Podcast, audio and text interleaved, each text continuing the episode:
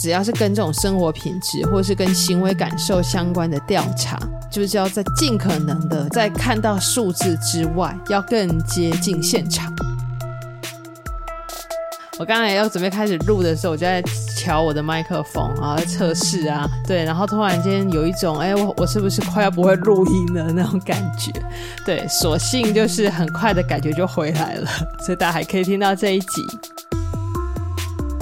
嗨，大家好，欢迎收听《哈斯威特》真的发生了。我在想，我可能接下来的这几集开头都会告诉大，呃，开头都会跟大家说，那个好久不见，好像就是前一阵子就是疫情比较高峰嘛，然后一直到就是最近算是开始比较趋缓的时候，就是疫情好像慢慢要比较趋缓的时候，这个时候反而就是会很忙的时候，可能因为不是主要是在做防疫的工作了，所以就会有变成呃之前呃变成防疫那时候没有。做的事情，他现在就要开始做，对，所以最近就非常多事情，对，所以就是录的集数就就没有这么稳定，对，所以最近算是一个很比较忙碌的状态，这样。好，那其实我这一篇啊，我应该是上个礼拜天就已经打得差不多了，这样，对，可能因为上礼拜天太累了，就没有录，然后就这样子搁了一周，然后刚刚我把就是呃想要讲的东西稍微再整理一下。对，那已经整理搞一个段落，想说好，那就趁着周末结束前，嗯，赶快录一录，这样对。可是其实给大家听到的时候，我现在比比较没有把握是什么时候了，因为还要剪辑嘛。好，那今天的这个主题的命名是我刚才想到的，对。那为什么要取这个名字哦？对，因为我一直很喜欢看柯南。不知道大家会不会就是，如果有在看柯南的人啊，对，会发现啊、呃，柯南的这个漫画，就是它的剧情都不外乎有一个共通点，就是呢，会发现这个犯案的人，他通常动机都不会是那种就是真的坏的那种人，通常都是因为他跟这个这个这个叫什么被害者哦，嗯，曾曾经有一段就是很痛苦的记忆。或者是有一些没有解开的这个误解，这样对。然后大家有没有发现，就是那个柯南的剧情啊，它都是这一段要，就是那个真相水落石出之后，就会开始交代说，那这个犯案的人跟被害者之前有过一段什么样的经验，或者是有过什么样的误会，这样。然后其实我都还蛮喜欢看这一段的。那其实，如果是在真实的生活中的话，如果是这些像这样子的一些痛苦的记忆啊，或者是解不开的误会啊，如果再早一点被解决的的话，那通常遗憾就不会发生了嘛。真实的世界是这样的，对。那柯南因为是被杜撰出来的漫画，对，所以他必须要设定一些剧情啊，吼。然后，反正他剧情常常都是在结尾之前、结束之前，对，就会有这样子一段的交代。好，要说回来，呃，今天的主题，我今天想要讲的是，就是最近在我的工作上面在处理的一些事情，对，然后我的一些心得，对，那跟柯南有什么关系呢？对，就是对，有一点关系。好，因为我最近在做了很多的事情，可能都是跟比如说资料的会诊啊，资料的呃文献的一些回顾，或者是跟研究比较有相关的事情。那当我逐步在做这些事的时候，除了一方面会发现说，诶，奇怪，怎么以前会这样想事情，会会这样这样做，哈，会会这样收案，然后会问这样的问题，对，为什么以前会这样做？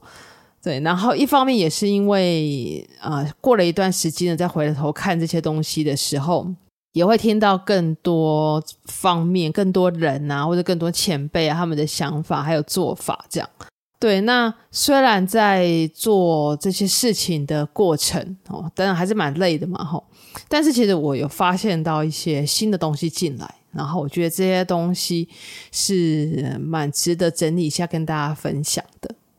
对，那就说到呃，在大概是疫情后的每一周，就是每个周末。那疾病管制署机关署啊，吼，大概都会有一连串的线上课程，在每个周末都会有线上课程。那这个线上课程是就是比较专业导向的啦，对，就这个可能跟这一次的疫情，就 COVID-19 有关的一些啊，不管是知识也好，资料的回顾也好。那我记得应该是前两个礼拜吧，因为我这集有点晚录嘛，这个是前两个礼拜的时候的事了。前两个礼拜的周末呢，有一堂课，他在讲就是呃新冠肺炎重症的病人，他在康复之后的一些长期的预后的呃实证资料的回顾。这主要就是在看看这这一些呃新冠肺炎的病人，他在后续哦康复之后的，比如说一些症状或者是一些后遗症的表现。那同时也看看有没有一些实证上面的统计资料，或者是在文献上面有没有看到什么，比如说可以呃预测到他之后的这个预后有相关的地方。这样，我觉得上线上课程对我来说比较大的一个算什么好处吧？吼，的比较大的好处就是我比较容易做线上的发问，就我比较容易发问这样。然后我当天因为就是上了这堂课之后，我就在旁边的留言处，我就问了一个问题。我问说，如果是在啊评估啊病人的后续康复后的症状，还有后遗症的表现的时候，那病人他自己自觉的严重度，跟一些客观的评估工具，像是量表，然后有一些差异的时候，那我想问问看，就是呃这位。这些前辈们哈，前辈们或先进们，呃，会怎么样的去考量评估的结果？呃，简单一点来说呢，就是主观跟客观的资料不一致的时候，那会做怎么样子的评估？好，那会问这样子的问题呢，是因为最近工作上有一些想法。那一个呢，是刚提到的，就是呃，最近在做一些资料的回顾嘛，跟研究有关的事情。然后我就会发现到说，往往大家会觉得比较嗯、怎么讲，就是有意义的，或是有比较算比较科学的，或者比较有依据的这样子的研究报告呢，通常都是一些量性的研究，就是它会很依靠数据。或者是就是呃做统计出来会有相对会有统计的意义在这样，但是如果是今天的问题是啊跟生活跟人的生活品质有相关，或是跟行为感受有相关的这样子的问题的话，那在评估上面很常会用到问卷。相信在听的大家应该多多少少都有勾过所谓的那种满意度的问，都有做过满意度的问卷。那我就在想说，像这样子的这种，比如说满意度的问卷的这样的经验，好了，到底能不能够很有效的去反映就是自己的感受跟想法？比如说，呃，今天你拿到一份问卷，在问说，那你觉得这个 podcast 的节目对你的呃，对你有没有帮助？好了，然后给你一个五分的这个评分，好，就是什么很不满意、不满意、尚可、满意、非常满意和这样的五分法的一个问卷。那其实，在填问卷的时候，会有很多限制，比如说，可能有些人会会很赶时间，那就想要赶快填完嘛，或者想要赶快拿到学分，就赶快填完这样。对，所以它的真实性跟正确性可能就会受到一些的挑战。那可能有一些，就刚刚讲，比如说时间上啊，需要赶快交差啊，就想会想会想说要赶快做。对，那有一些可能，比如说是有一些友情压力哈，比如说刚好录这个 podcast 的是你的朋友、你的同事，或甚至是你的长官、你的上级，那当然不好意思填太差嘛，就是会有很多层面的考量啦。那这些考量大概都会影响到就是量表它结果的真实性。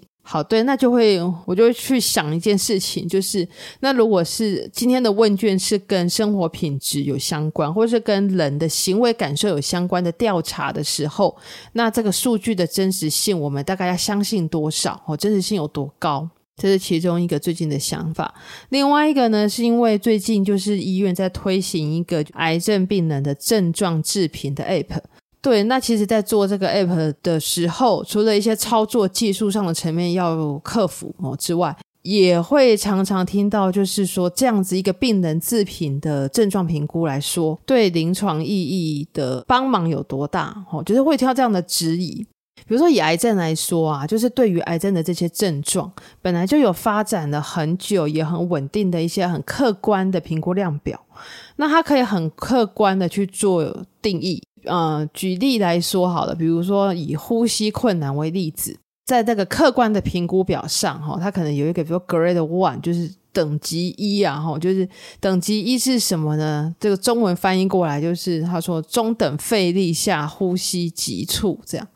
对，那其实如果你是医疗人员的话，应该就很好想象什么叫做中等费力下呼吸急促。对，但往往我们在问病人的时候，病人可能会说：“我就是觉得呼吸很困难，我觉得这很不舒服。”我觉得这种病人自觉的严重度跟这个客观的评估工具，比如说刚刚讲到的这个 Grade One 是中等费力下的呼吸急促。如果说有一些差异的时候，主客观资料有些差异的时候，那通常我们会怎么样去去考量，或者是去评估这样的结果呢？那这个时候一定会有两派说法，一定会有一派的说法是这种，哎，症状当然是要以人的感受为主嘛，